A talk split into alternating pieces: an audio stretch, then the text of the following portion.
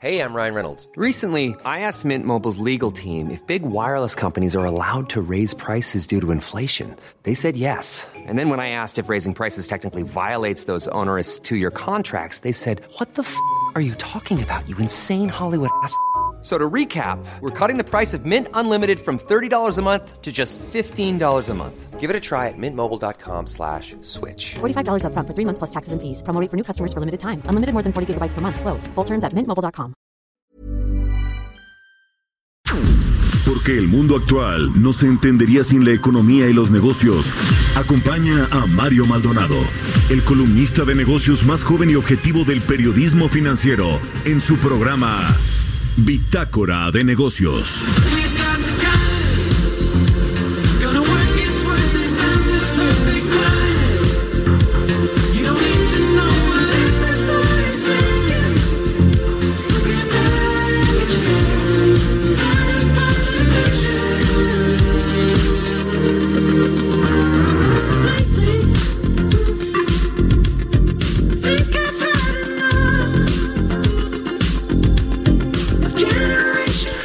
Tal? ¿Cómo están? Muy buenos días, bienvenidos a Bitácora de Negocios. Hoy es lunes, lunes 20 de enero del 2020. Yo soy Mario Maldonado y los saludo con mucho gusto a quienes nos escuchan aquí en la Ciudad de México, desde donde estamos transmitiendo en vivo desde la Torre Carrachi por la 98.5 de FM. También a quienes nos siguen en Guadalajara, Jalisco por la 100.3, en Tampico por la 92.5, en Villahermosa, Tabasco a través de la 106.3 y en Acapulco por la 92.1 de FM. También a quienes nos siguen online en la página heraldodemexico.com.mx.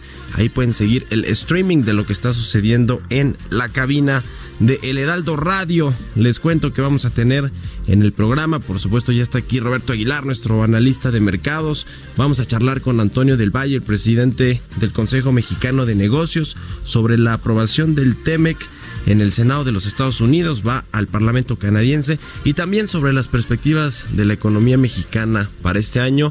Eh, los empresarios por fin alzaron la voz con respecto a las políticas públicas y a los mensajes de hostilidad que ven de parte del gobierno del presidente Andrés Manuel López Obrador. También vamos a platicar con nuestra colaboradora Angie Chavarría columnista de El Heraldo de México sobre pues un caso interesante de Monex, desaparición de ahorros de jubilados estadounidenses, todo un caso este que por cierto eh, también lo tiene en su portada hoy el Heraldo de México en su versión impresa y digital. Así que quédese con nosotros aquí en Bitácora de Negocios porque ya le tenemos el resumen de las noticias más importantes con las que usted tiene que arrancar este lunes 20 de enero.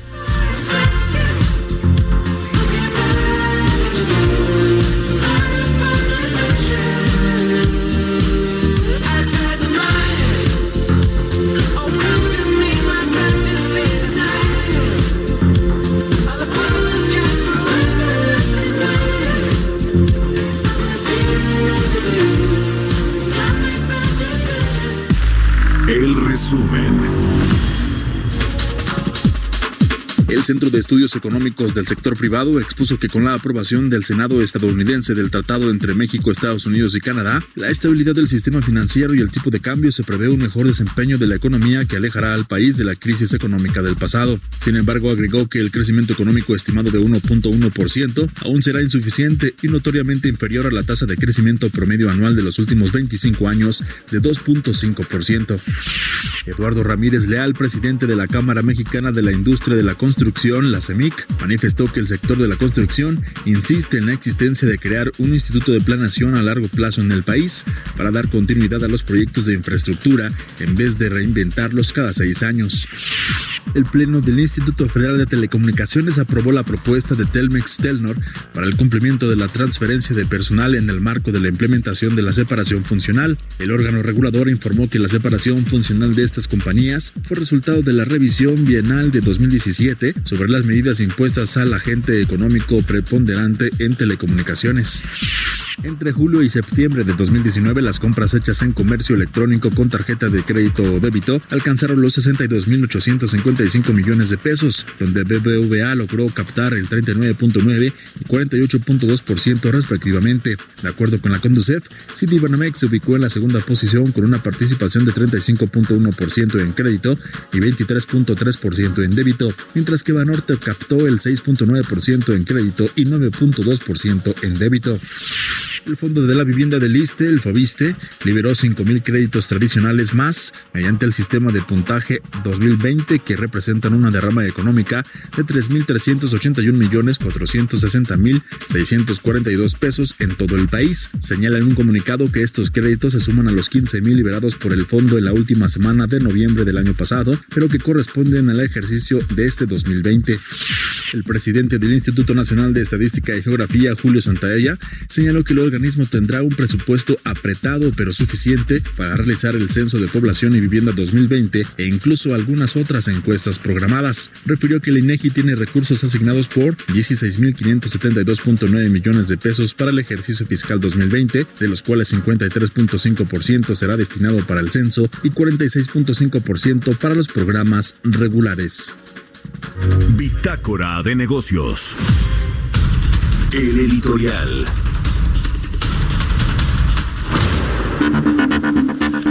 Bueno, pues aquí le hemos contado sobre esta intención del gobierno del presidente Andrés Manuel López Obrador de construir 2.700 sucursales bancarias de su Banco del Bienestar para repartir los recursos de los programas sociales. Básicamente ese es el eh, objetivo inicial con el que partiría este, eh, pues este objetivo, esta intención de construir esta red de sucursales que sería, si alcanza este objetivo, 2.700 unidades, pues la más grande del país, más arriba de todos los bancos comerciales que conocemos.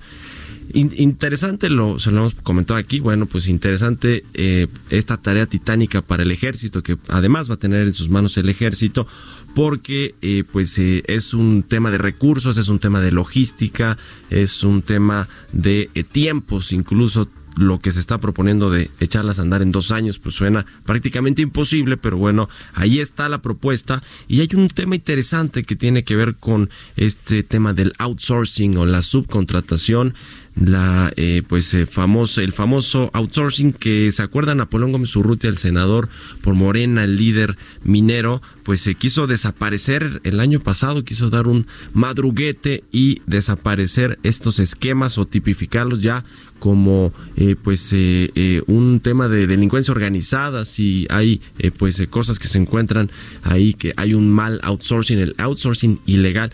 Lo interesante de esto es que bueno pues esta red de sucursales de bancos, ni más ni menos que va a llevarse a cabo con un esquema de outsourcing. Eso es lo que está proponiendo el Banco eh, del Bienestar, que hoy, por cierto, va a, eh, pues, eh, a dar el fallo o adjudicar este contrato que estará cercano a los 463 millones de pesos para alguna empresa que eh, pues se lleva a cabo estas operaciones, estas funciones de outsourcing o de eh, subcontratación. Así que el presidente López Obrador y su banco del el bienestar desdeñan lo que dice Napoleón Gómez Urrutia con respecto a estos esquemas de outsourcing. Es interesante porque pues eh, este el líder minero ya había eh, eh, le decíamos querido tipificar a todo este esquema de subcontratación o de outsourcing como pues un tema ilegal completamente bueno, pues el gobierno tiene su propio outsourcing y el Banco del Bienestar para echar a andar estas 2.700 unidades en el país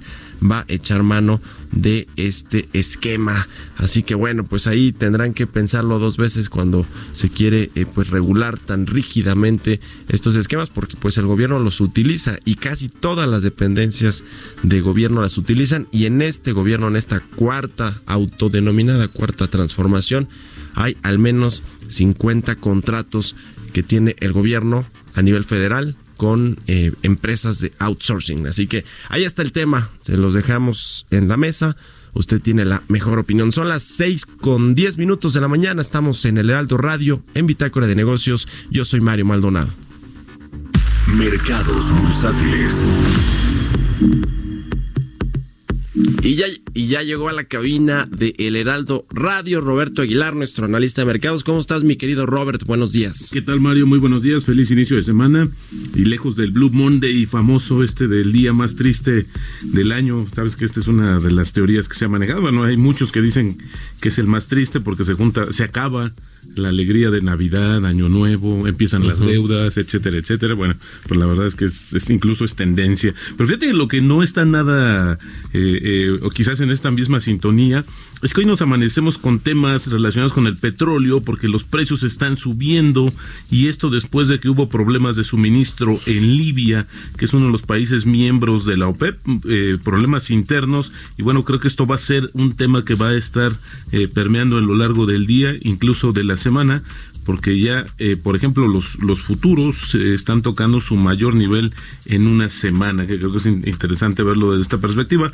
Hoy que también eh, México está mucho más atento a los precios internacionales. Pero bueno, también otro de los temas importantes es que hoy el dólar está iniciando cerca de su mayor nivel en un mes contra las principales monedas. Lo que es importante, Mario, es que mientras el dólar se está fortaleciendo en el mundo, nuestro tipo de cambio, pues el peso fortachón sigue de manera eh, importante porque está cotizando en estos momentos en 18.65, pero ya marcó un nivel mínimo de 18.64, es decir, el menor nivel en los últimos 15 meses de la moneda mexicana. Y bueno, pues también esta semana el mercado cambiario tendrá poca actividad por la ausencia de datos económicos. El feriado de hoy en Estados Unidos, el primer feriado, bueno, sería el segundo, si somos eh, eh, eh, después del inicio de año, conmemorando el natalicio de Martin Luther King. Y pues también en vísperas del comienzo del año nuevo lunar, que se celebra mayormente en Asia a partir del sábado.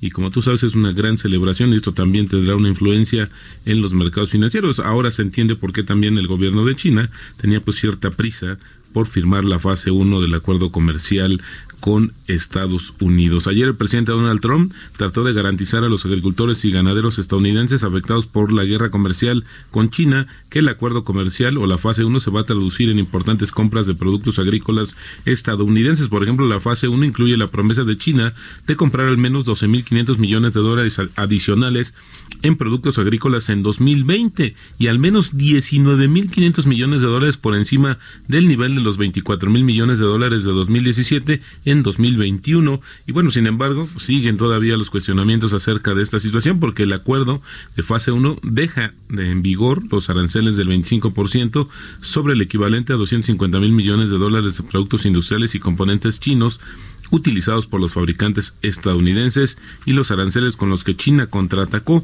sobre bienes estadounidenses por más de 100 mil millones de dólares. Es decir, este tema no se tocó y el presidente de Estados Unidos ha dicho que esto lo va a negociar o incluso lo eliminaría pero hasta después de noviembre, cuando terminen las elecciones en su país y bueno, él pueda reelegirse. Los mercados bursátiles de Estados Unidos cerraron en sus nuevos niveles récord el viernes y bueno, es el mejor desempeño semanal desde agosto y fue la combinación de varias cosas, sólidos datos de la economía de Estados Unidos, específicamente del sector de la construcción, las señales de la pues recuperación o rebote de la economía china, porque si bien dio a conocer su PIB más bajo en casi 30 años, pues la producción industrial mostró una sorpresa ahí la del último trimestre del año y esto alentó justamente que ya al parecer había tocado fondo la economía china. Los tres principales índices cerraron, eh, como te decía, en un nivel máximo, pero por ejemplo en la semana el Standard Poor's ganó 1.96, el Dow Jones eh, 1.82, eh, mientras que la bolsa electrónica, el Nasdaq, registró un alza de 2.29%. Y por cierto, también el peso, eh, nuestro tipo de cambio avanzó el viernes a su mejor nivel en 15 meses, como te decía, y la bolsa no se quedó atrás porque también marcó un máximo de 14 meses en medio justamente de una ola global de optimismo impulsada justamente por el avance del TEMEN, que yo diría que un poco tardío lo reconoció el mercado cambiario mexicano. Buenos reportes trimestrales en Estados Unidos que siguen y los datos positivos o los datos relacionados con la economía de China y también es importante pues que todavía hay una cierta eh, inercia eh, o efecto de la firma de la fase 1 del acuerdo entre Estados Unidos y China. Mañana comienza el proceso de destitución del presidente Donald Trump y será un elemento que inyecte cierto nerviosismo pese a que las posibilidades de una salida pues son escasas. Los inversionistas concentrados en las reuniones de las grandes de los bancos centrales, el Banco de Japón mañana emite su comunicado, el Banco Central Europeo pues va también a dar, eh, eh, finaliza su primer encuentro de política monetaria del año el jueves. Hoy el Fondo Monetario Internacional va a actualizar las perspectivas de la economía mundial y mañana inicia el foro de Davos, que por cierto está muy deslucida. ¿Te acordarás aquellas épocas donde México era la estrella en Davos, ¿no? Con el presidente Vicente Fox, pues hoy de eso, pues la verdad queda muy poco porque ya incluso se criticaba mucho la presencia de la Secretaría de Turismo que llevó ahí una, una serie de eh, carros como para para promocionar el turismo en México que era llamaban bastante la atención, ¿no? Pero bueno, pues hoy ya ha quedado muy reducida la presencia de México en este importante foro global, aunque también yo creo que Davos ha perdido un poco, ¿no? De, de eco a nivel global, pero creo que es importante. En México diversos va, a estar allá Poncho Romo, ¿no? Alfonso, Romo, que es el creo que el de mayor rango dentro de los funcionarios del gobierno mexicano, eh, quienes estará por allá justamente representando a México, pues a ver si sigue diciendo que, que llegue más la inversión y que siga, eh, porque yo creo que es un discurso que ha repetido en los últimos días. Pero fíjate, en México diversos indicadores esta semana, mañana la tasa de desempleo de diciembre, y con ello vamos a saber ya el año completo, la encuesta de expectativas de Banamex, ahí había que estar pendiente si hay una baja en el estimado de crecimiento para este año, jueves la primera inflación del año y el viernes el IGAE de noviembre, que no vienen bien las cosas, ya lo habían, habíamos visto con el dato de octubre y esto podría todavía pues encender las alertas o más bien hacer que se eh, ajusten nuevamente los pronósticos y que sea inevitable que este año, bueno, que el 2019 hayamos eh, tenido una tasa negativa en el crecimiento de la economía.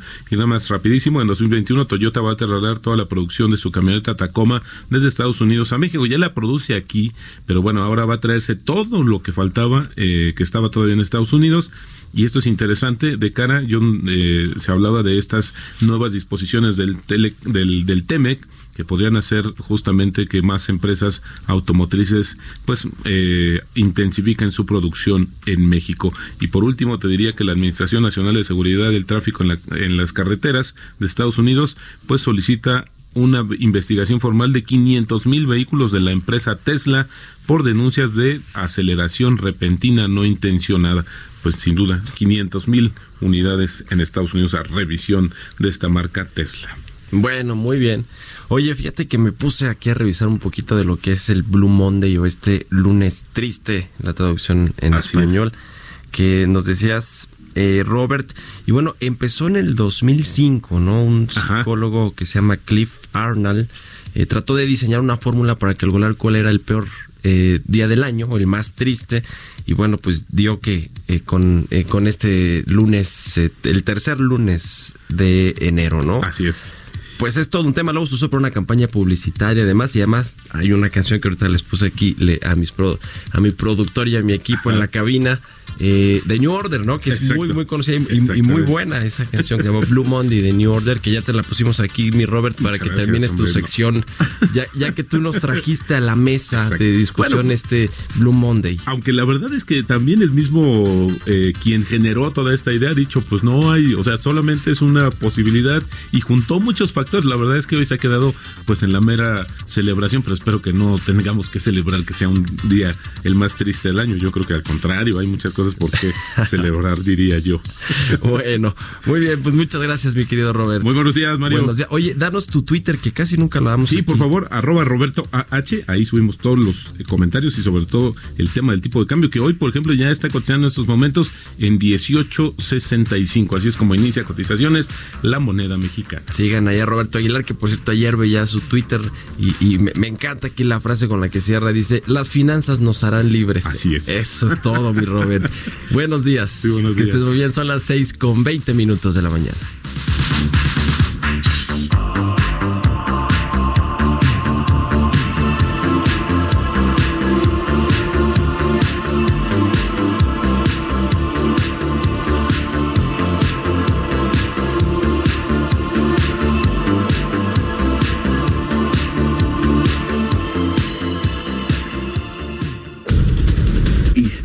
Empresariales.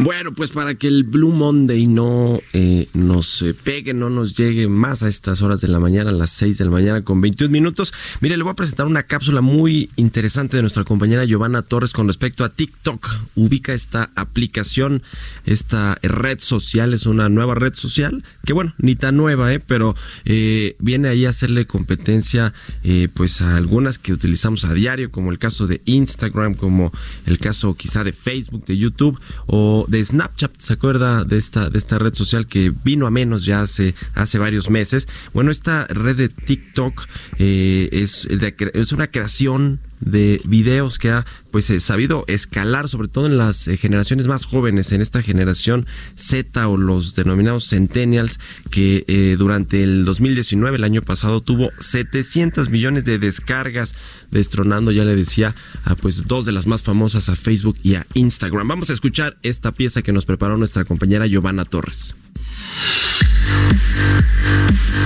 Doujin es un nombre original que significa sacudir la música en chino. Sin embargo, fuera de su país de origen, recibe el nombre de TikTok y en 2019 se convirtió en la nueva estrella entre los usuarios de las redes sociales, dejando atrás a Facebook e Instagram.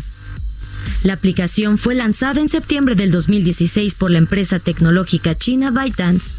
Con videos de tan solo 15 segundos, TikTok llegó a las stores de aplicaciones para ocupar el lugar de otras similares como Vine o Musical Way, una app musical para adolescentes que la empresa tecnológica compró a finales del 2017 por mil millones de dólares y que en 2018 las fusionó. Durante el 2019, TikTok logró 700 millones de descargas y 130 millones de usuarios en el mundo. Con videos de tan solo 15 segundos de duración, la app se ubica entre las preferidas por las generaciones más jóvenes, pues la mayoría de los usuarios no rebasa los 30 años. Sin embargo, no todo ha sido positivo con la aplicación. En abril del año pasado, la plataforma fue multada con 5.700 millones de dólares por recopilar y almacenar datos de menores, la sanción civil más elevada jamás impuesta por la Comisión Federal de Comercio en un caso de privacidad de menores. Expertos señalan que TikTok reúne a los más pequeños, de entre 13 y 26 años, pues son público que busca salirse de las redes convencionales, generalmente enfocadas a un público de mayor edad. Para Bitácora de Negocios, Giovanna Torres.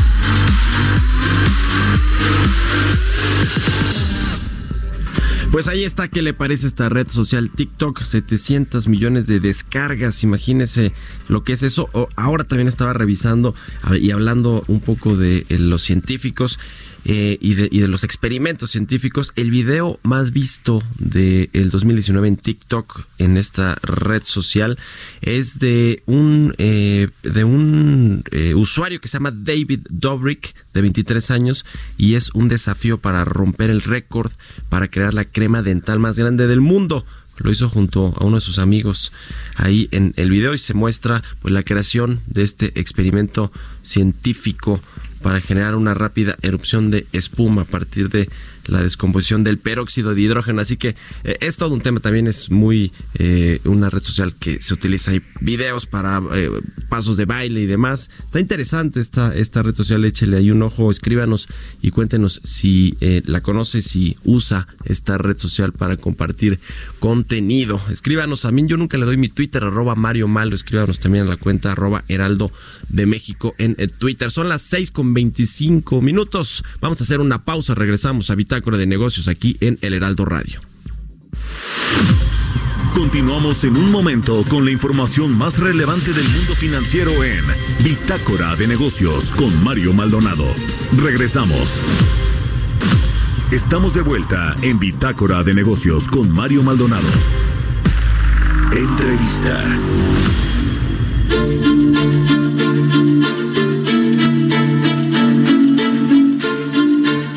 Tenemos en la línea telefónica a Antonio del Valle, él es presidente del Consejo Mexicano de Negocios. Gracias por tomarnos la llamada. Un gusto saludarte. Igualmente, pues se firmó y ratificó ya el TEMEC en los Estados Unidos, va a pasar al Parlamento canadiense, pero se prevé que no tenga mayor problema ahí, que comienza a funcionar en la segunda mitad del 2020. ¿Qué eh, piensan ahí en el Consejo Mexicano de esto? Así es, Mario. Bueno, yo creo que eh, lo aprobado en el Senado ayer es una excelente noticia para México. y más que haya sido aprobada con esa abrumadora mayoría, ¿no? 89 contra 10, eh, definitivamente es histórico y que haya tenido ese apoyo bipartidista el eh, nuevo TEMEC, pues es, le da una fortaleza antes no vista, ¿no? El, el TLC, cuando fue aprobado, pues no fue aprobado con, con esa contundencia, hubo mucha oposición, ¿no? Eh, entonces, eso creo que nos da mucha seguridad a futuro y más que nada, pues le da a México certidumbre en el largo plazo para las para las inversiones y dentro de un entorno, en un mundo que estamos viendo eh, pues, que se cuestiona el libre comercio, que la globalización eh, ya no se ve con, con los mismos ojos, pues en México estamos garantizando nuestra inserción dentro del mercado de Norteamérica, que es el mercado más grande del mundo y hoy el que está en franco crecimiento en comparación con las otras regiones eh, del mundo. Entonces, pues, eh, como te mencionaba, creo que es una gran noticia para el país. Es, un, es, es, es, una buena noticia que quizá ya eh, pues los mercados habían eh, adelantado, anticipado. Y me llama la atención, Antonio, que tan pronto inició este 2020, pues eh, ya al menos ha habido tres recortes a la proyección de crecimiento de la economía mexicana, aun cuando va, tenemos ya un acuerdo comercial en firme con Estados Unidos y Canadá. Ya lo hizo el Banco Mundial, Citibanamex, lo hizo eh, también el, el, Bank of America. ¿Qué, ¿Qué opinan de esto? ¿Cómo se ven las perspectivas para este año en términos económicos? Mira, es, es importante entender que el TEMEC no es la panacea y no es en sí lo que va a hacer que nuestro país crezca. El TEMEC es una gran herramienta, es un marco de reglas y de condiciones eh, que nos facilita hacer el comercio con eh, nuestros vecinos del norte, con Estados Unidos y con Canadá y con el mundo pero en México tenemos mucho trabajo que hacer hacia el interior. Si no nos preparamos en nuestra infraestructura, en nuestra infraestructura de comunicación, de transporte, en nuestra infraestructura de energía, para realmente tener una energía efectiva y barata en toda la industria y en todo el país que nos haga competitivos, pues no vamos a lograr aprovechar este tratado al máximo. Entonces, a partir de ahora, ya que el, el tratado ha sido aprobado en Estados Unidos y como mencionabas, pues lo de Canadá se antoja casi casi como un trámite y ya es prácticamente seguro el, el TEMEC, pues ahora nos tenemos que enfocar a hacer las cosas aquí adentro. Y tenemos que, que poner las reglas muy claras para comenzar a fomentar de verdad la inversión en el país que tanto falta hace. ¿no? Como, Ah, sí. como sabes, pues 2019 tuvimos un crecimiento prácticamente de cero Sí. y 2020, como dices, pues están ajustando sus perspectivas de crecimiento varios de los analistas. Sí. Yo soy de los que cree que este crecimiento puede ser mayor. Ujú. El consenso por ahí está de 1.2, que no Hasta 1.5 hay, hay quien dice. Eh, ¿Qué expectativa tienen del anuncio de febrero en inversión en el sector energético? Y por último, ta- también te quiero preguntar si coincide con esta posición del Consejo de Empresas Globales que hay un discurso de hostili- hostilidad e incertidumbre por parte del gobierno. Pues mira, eh, yo lo que te diría es que sí hay incertidumbre porque no se ven las reglas claras, ¿no? Ha habido muchos cambios, sobre todo en, la parte del sector energético, ¿no? Donde se había dicho que no se iba a cambiar las leyes, pero sí están cambiando ciertas reglas que afectan de forma importante eh, a, sectores dentro del mismo eh, sector energético, ¿no? La cuestión de hidrocarburos o la, la cuestión de los CEL. Eh, entonces, lo que se necesita son reglas claras. Es lo que estamos eh, trabajando con el gobierno federal para que pues esperemos que en el corto plazo haya unas reglas ya eh, bastante claras y, y se genere esa certidumbre para las inversiones, porque el potencial está ahí. Si queremos crecer de forma mucho más importante, pues necesitamos sentar las bases, como te decía, y el sector energético es crucial. Y para poder crecer necesitamos más plantas de generación, necesitamos más transmisión, necesitamos llevarle gas a todas las regiones del país y para eso se necesita mucho dinero. Dinero que no tiene el gobierno federal, gobierno, eh, dinero que tampoco le alcanza a la iniciativa privada local. Eh, esto tiene que ser un, un, trabajo en conjunto, tanto inversión pública y privada, pero tanto nacional como extranjera. Sí, coinciden con el Consejo Coordinador Empresarial, que es la última llamada este anuncio de inversión en, en energía, es decir, la última llamada de confianza de los empresarios al gobierno.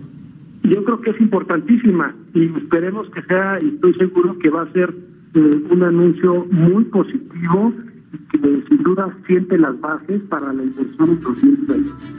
Bueno, pues te agradezco. Te agradezco mucho, Antonio del Valle, presidente del Consejo Mexicano de Negocios. Gracias por tomarnos la llamada. Portales Internacionales.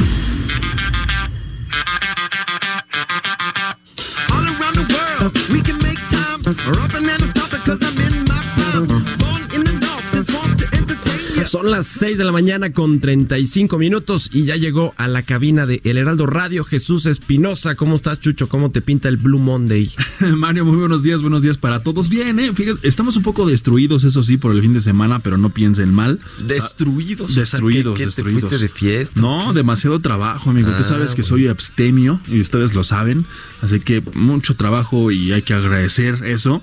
Pero sí venimos un poco destruidos. Aparte, eh, eh, estamos cerrando enero un poco raro, ¿no? Con estos cambios en el clima. con eh, viernes y sábado llovió, entonces ayer también nubladísimo. Bueno, eh, eh, no está tan frío, eso sí, el, ambiente este, este lunes no está tan... Pensé que iba a estar muy frío, pero, eh, pero está, está tranquilo, pero sí muy raro. Así que venimos un poco destruidos, pero con mucho gusto, como siempre, Mario. Mucha actividad deportiva, ya sabes, siempre me gusta hablar un poco de deportes. Está listo el Super Bowl para el próximo 2 de febrero.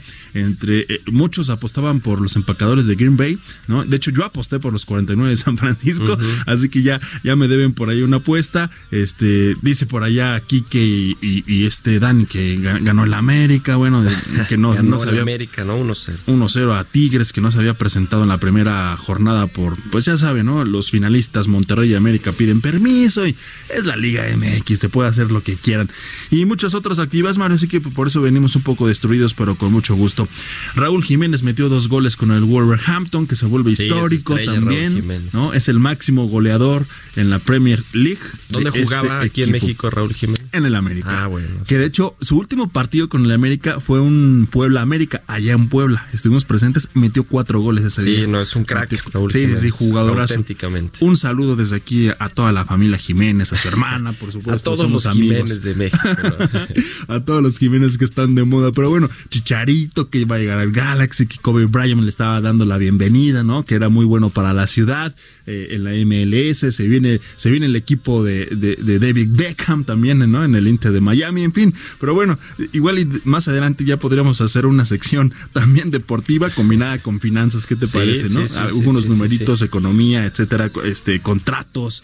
Pero bueno, más adelante la estaremos preparando. Mario, esta mañana en los portales internacionales estamos también un poco tecnológicos y comenzamos con el Financial Times porque eh, Samsung nombra ya a su nuevo jefe de teléfonos inteligentes. Este grupo de electrónica de Corea del Sur enfrenta una creciente competencia de rivales como es el caso de Huawei y Samsung Electronics eh, Corporation ha nombrado ya este lunes a un nuevo jefe de, no- de negocios móviles durante la reestructuración anual de los altos ejecutivos de la compañía. Y es que ya el gigante tecnológico pues, surcoreano pretende expandir aún más su influencia en el área de teléfonos inteligentes con un líder joven. Samsung anunció que Ro Tae Moon, de 50 y- 51 años de edad, estará a cargo de los negocios móviles de la compañía. Previamente eh, había ejercido ya como presidente, también jefe de investigación y desarrollo de los negocios móviles de Samsung.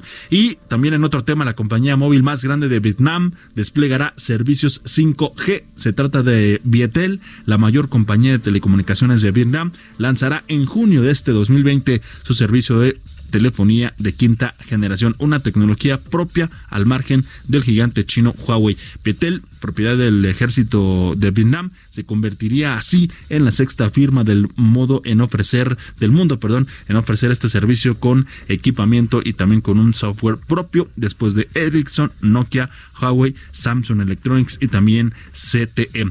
Bloomberg.com esta mañana el fondo de alto rendimiento de Morgan Stanley compra acciones eh, infravaloradas Si es que un fondo de Morgan Stanley de alto rendimiento está apostando ya por acciones centradas en el consumo de ricas en efectivo en Asia. Hoy revisamos otro portal Mario eh, porque es interesante. Los principales líderes políticos, económicos y sociales se dirigen o ya, de hecho ya estarán por allá hacia la estación de esquí de los Alpes suizos, donde eh, entre el martes y el viernes se sucederá las sesiones entre las que 761 oradores y cerca de 3.000 participantes estarán exponiendo sus propuestas sobre cómo salvar el mundo. Esto en la 49 edición del Foro de Davos. En el mantra es la pues la sostenibilidad de la que hablarán también eh, eh, expresamente este año 130 conferencistas desde distintas ópticas, aunque la, la preocupación por la llamada emergencia o también la crisis climática impregna en el programa de arriba a abajo y estará también omnipresente en todas las sesiones. Y ya para cerrar, Mario, eh, a muchos yo creo que en las redes sociales no nos gusta mucho eso de la publicidad, que te aparezcan anuncios a cada rato, ¿no? En diferentes plataformas, etcétera. Ya también se ha anunciado que eh, Facebook y WhatsApp, WhatsApp no incluirá anuncios en esta en este modo también de comunicación. Sería creo que el colmo que aparte también apareciera publicidad ahí. Es un poco molesta pero bueno es una buena noticia que no estará apareciendo ya en WhatsApp la publicidad. Mario hasta aquí los portales internacionales en este inicio de semana. Buen lunes para todos. Muy bien. Muchas gracias Jesús. Buen Blue Monday para ti. Gracias igualmente. Ánimo. 6 con 39 minutos. Estamos en El Heraldo Radio Bitácora de Negocios. Jesús Espinosa y Mario Maldonado. Vámonos a otra cosa. Mario Maldonado en Bitácora de Negocios. Tenemos en la línea telefónica a Angie Chavarría, nuestra colaboradora aquí en Bitácora de Negocios, columnista de El Heraldo de México. ¿Cómo estás, mi querida Angie? Muy buenos días. Hola Mario, muy buenos días y arranque de semana. Pues eh, justamente hoy estamos arrancando en el Heraldo de México con esta noticia que ya ha venido eh, gestándose durante varios meses y pues bueno, ha sido una pesadilla, sobre todo para los principales residentes eh, de San Miguel. Estoy hablando de esta comunidad estadounidense que hoy... Eh, pues por lo menos tienen un desfalco de 40 millones de dólares. Hablamos de sus ahorros, básicamente, eh, aunque más del 70% eh, la institución financiera Monex, en este caso en donde ellos vieron ver eh, perdidos sus ingresos, sus ahorros, eh, ¿Cómo empezó esto? un acuerdo. Danos, danos un, eh, eh, digamos, panorama general de cómo inició esto, cuándo inició, porque estamos hablando de una serie de estadounidenses que residen en San Miguel de Allende, este, pues esta ciudad tan bonita que está allá en Guanajuato y que, y que bueno, pues ellos fueron eh, a invertir parte de sus ahorros a este grupo financiero Monex y bueno, pues eh, al paso del tiempo se dieron cuenta que estaban inmersos en un fraude. Cuéntanos un poco de cómo inició esto, a, qué, eh, en qué tiempo se comenzó a darse todo este tema, Engie. Mira, la relación con Monex de estos estadounidenses comenzó hace 10 años. Ellos tienen más de entre 20 y 10 años que se han establecido en San Miguel de Allende y en donde, bueno, han hecho importantes inversiones en el mercado inmobiliario. La mayoría eh, comenta que la relación comenzó eh, con Monex hace 10 años eh, a través de, una, de un personal o de una persona ejecutiva que le llaman ellos ejecutiva patrimonial, quien los asesora para hacer distintas inversiones en distintas cuentas. Entonces, después de, que sucede esto, básicamente se dan cuenta que durante 2017-18 eh, fue cuando encontraron inconsistencias en sus cuentas. Es decir, en algunos había depósitos y también eh, transferencias que nunca autorizaron. Eh, además, pues bueno, en la mayoría eh, encontraron que ya no había así literal, ni un peso en las cuentas. Por ejemplo, la historia que nos cuenta Jim Carter, que es uno de los afectados, eh, dice que él eh, ya tenía el rumor desde 2018, eh, cuando alguno de sus amigos de la comunidad en San Miguel de Allende les comentó que no, no tenía nada en, en sus cuentas. Entonces, cuando él intentó hablar con su asesora patrimonial, que era la conocida por todos ellos, pues bueno, ya la comunicación se hizo más intermitente. Posteriormente, él decide ir al banco y en el momento en que llega la sucursal más cercana, que en este caso es la de Querétaro, pues le confirman que en sus más de 10 cuentas junto con su hermano y su esposa en donde tenía esta inversión y pues los ahorros de su vida apenas tenía 80 pesos de los más de 17 millones de pesos que él eh, junto con su familia tendría ahorrado. Y esta es la historia como de más de 15 familias que se encuentran en este mismo supuesto. Después, eh, lo que vemos es que el banco decide actuar eh, en contra de esta empleada y eh, la denuncia penalmente hasta enero de 2019. Pues si vemos, pasó un poco más el tiempo después de las denuncias que habían estado hechos los quejosos y en este caso, pues bueno, lo que vemos es que eh, pues ha sido un proceso largo. Eh, algunas familias han llegado a un acuerdo con el banco en donde les ha ofrecido al menos entre el 40 y el 60% de sus ingresos, con excepción de esta familia de los Carger, que lo que único que están pidiendo es ni siquiera los intereses que les prometió el banco por ahorrar su dinero, sino el total de sus ahorros, como ellos mencionan que eran los ahorros de su vida. Hasta ahora no hemos visto intervención de la Comisión Nacional Bancaria, eh, no hemos visto tampoco intervención de parte de los gobiernos locales, sin embargo ellos interpusieron una demanda en la Fiscalía General de la República, en donde, bueno, el curso de la investigación está siguiendo y hasta ahora lo que les preocupa es que el banco no quiera responderles por el total del monto ahorrado, sino en todo caso, pues que quieran en este caso fincar la responsabilidad nada más en, en la ex ejecutiva del banco. Sí. Que por cierto, ¿qué pasa con ella? En ya ella tiene alguna investigación, algún proceso abierto o incluso alguna orden de aprehensión. ¿Qué, qué ha pasado con esta ejecutiva, ex ejecutiva de Monex, que fue pues eh, quien estuvo tratando o convenciendo a los estadounidenses que viven allá en San Miguel de Allende para que invirtieran su dinero en el en el banco?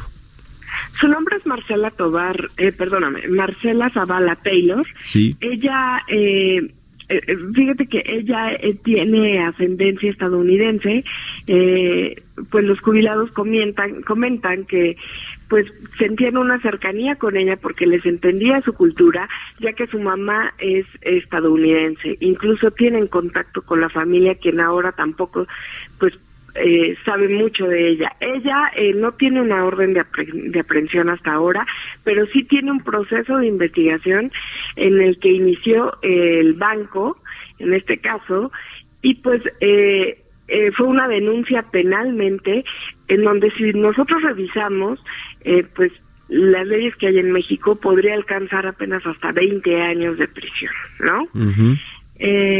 esto esto se debe, básicamente los jubilados comentan que ella, a través de la confianza que generó entre sus familias, pues bueno, incluso se convirtió en una asesora familiar, por así decirlo, eh, porque como no había esta sucursal cercana, si necesitaban dinero, ella iba por el dinero y se los traía hasta sus casas.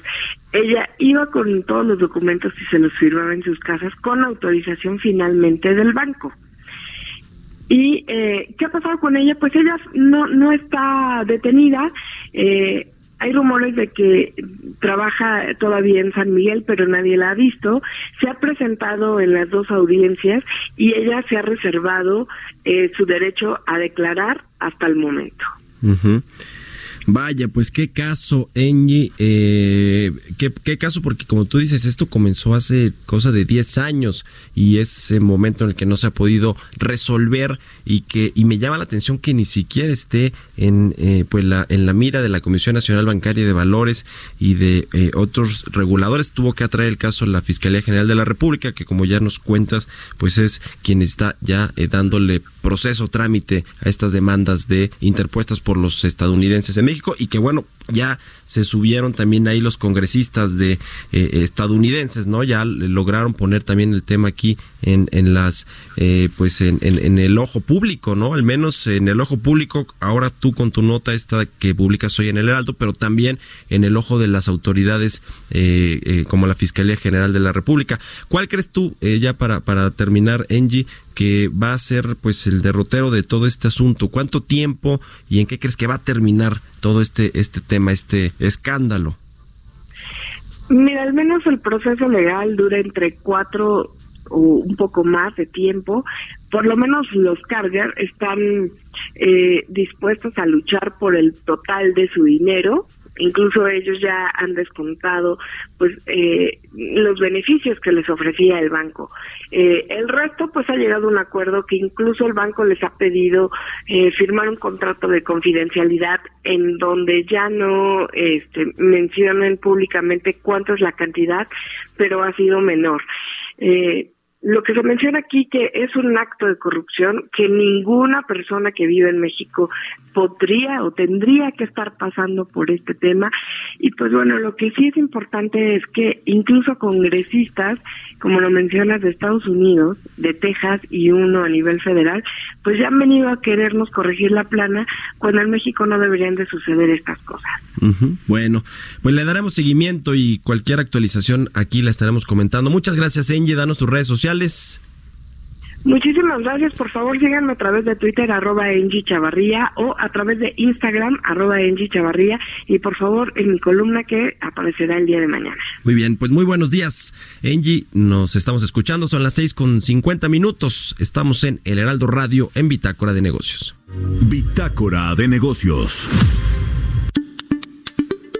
Oiga, le hemos platicado aquí sobre este asunto de Telmex de Teléfonos de México y la separación funcional que le exigió el Instituto Federal de Telecomunicaciones, el regulador, por eh, pues eh, tener dominancia en, eh, en el sector de telefonía fija, internet fijo. Bueno, el viernes el IFT ya finalmente llevó a cabo una sesión extraordinaria para acordar la separación funcional de Telmex. Es una separación pues muy light, eso es lo que opinan los competidores y los expertos en el sector de telecomunicaciones.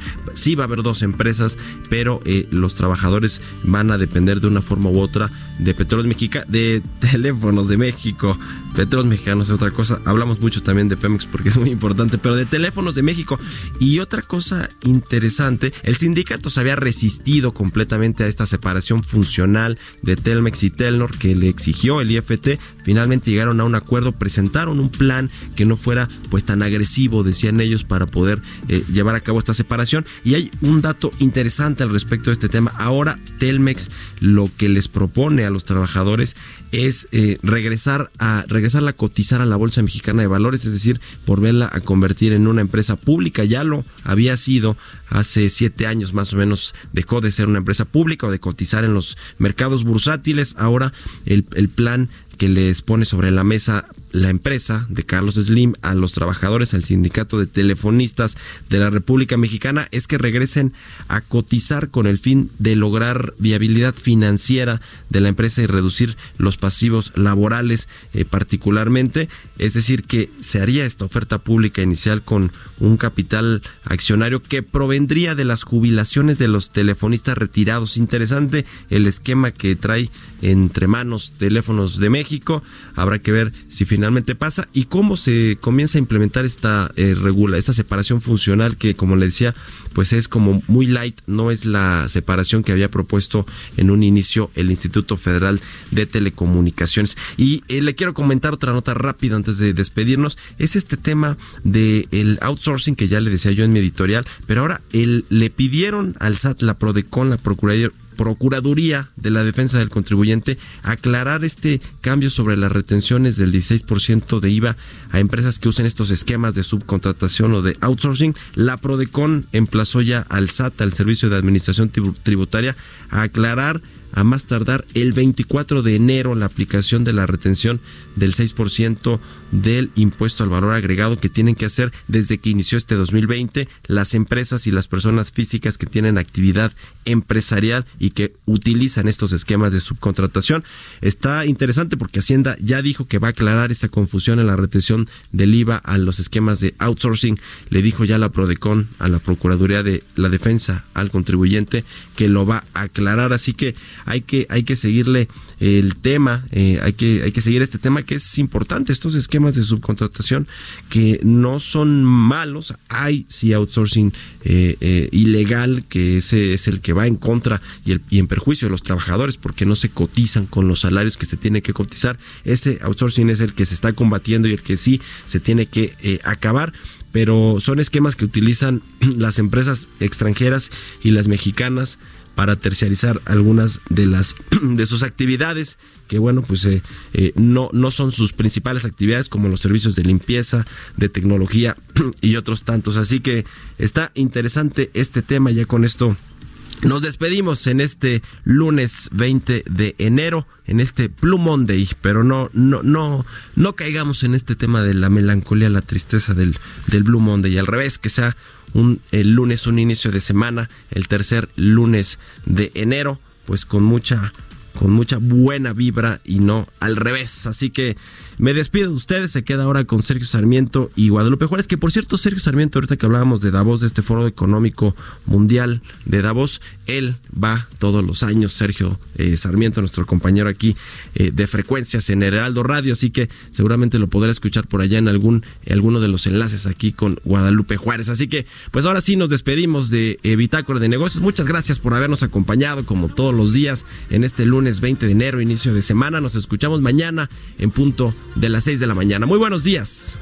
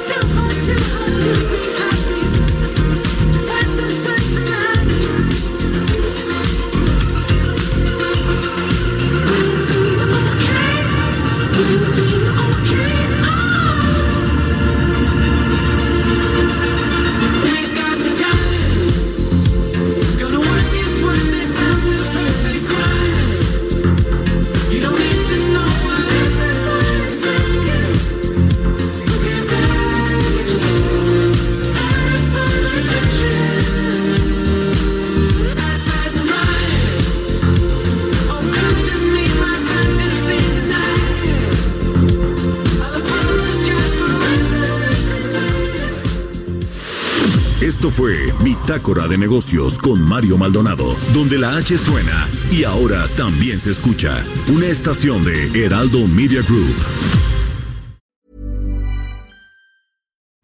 Deserves the best, and there's no better place to shop for Mother's Day than Whole Foods Market. They're your destination for unbeatable savings, from premium gifts to show-stopping flowers and irresistible desserts. Start by saving 33% with Prime on all body care and candles. Then get a 15-stem bunch of tulips for just $9.99 each with Prime. Round out Mom's menu with festive rosé, irresistible berry chantilly cake, and more special treats. Come celebrate Mother's Day at Whole Foods Market.